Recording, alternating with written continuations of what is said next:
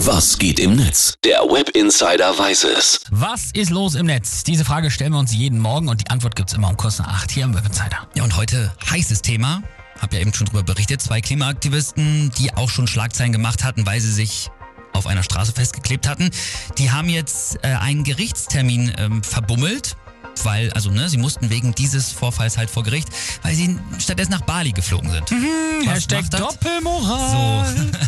Vor allem auch ein Pressesprecher von der letzten Generation, der hat das dann auch noch verteidigt, hat gesagt, ja, die beiden sind ja als Privatpersonen und eben nicht als Aktivisten geflogen.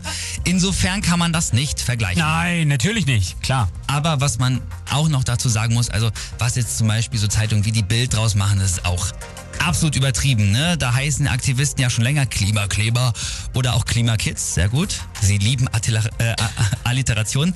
Dann Flugzeuge sind jetzt plötzlich die Kerosinbomber. Natürlich. Und wir alle werden natürlich verhöhnt von den Radikalen.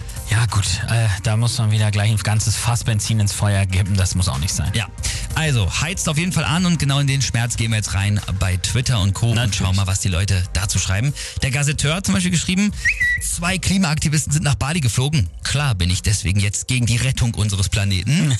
und El Hotzo hat sich auch gemeldet, hat gesagt, KlimaaktivistInnen, die nach Bali fliegen, was kommt als nächstes? Autokonzerne, die mit Umweltschutz werben. Ja, Ja, got a point. Dann auf der anderen Seite gibt's aber auch sowas. Gestern Show schreibt, die Klimakleber von letzter Generation sind also in den Urlaub nach Bali geflogen. Tja, manchmal können 1,5 Grad mehr ganz angenehm sein. Aua. Und Horst 40 schreibt, ich bin Polizist. Wenn ich jetzt privat eine Straftat begehe, dann zählt das dann doch aber auch nicht, oder? Ich frage nur für einen Freund.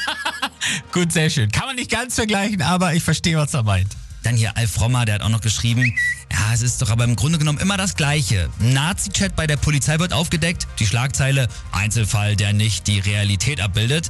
Zwei Klimaaktivisten fliegen nach Bali, Schlagzeile, die gesamte Klimabewegung besteht nur aus Doppelmoral. Es ist ein schwieriges Thema, das kriegen wir hier jetzt natürlich auch nicht beendet, aber klar, sowas regt schon zum Nachdenken an.